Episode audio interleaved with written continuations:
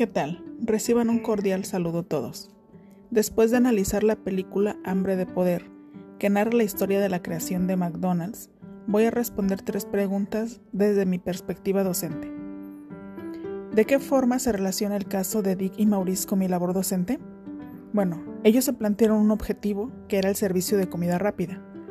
Para ello realizaron una planeación y diseño de logística de cada paso que debían dar para llegar al objetivo.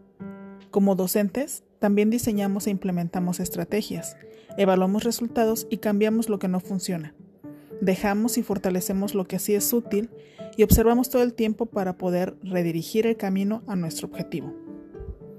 Segunda pregunta. ¿Cómo puedo ser un docente más eficaz en mi centro de trabajo? Siendo más observadora, involucrándome e investigando qué más podría ayudar a mis alumnos con su aprendizaje y actualizándome junto con las generaciones que me van sucediendo. Última pregunta.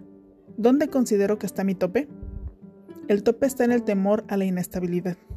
En mi caso, arriesgarme y perder mi empleo, que siento seguro. En pocas palabras, salir de mi zona de confort. Eso es todo y que pasen un bonito día.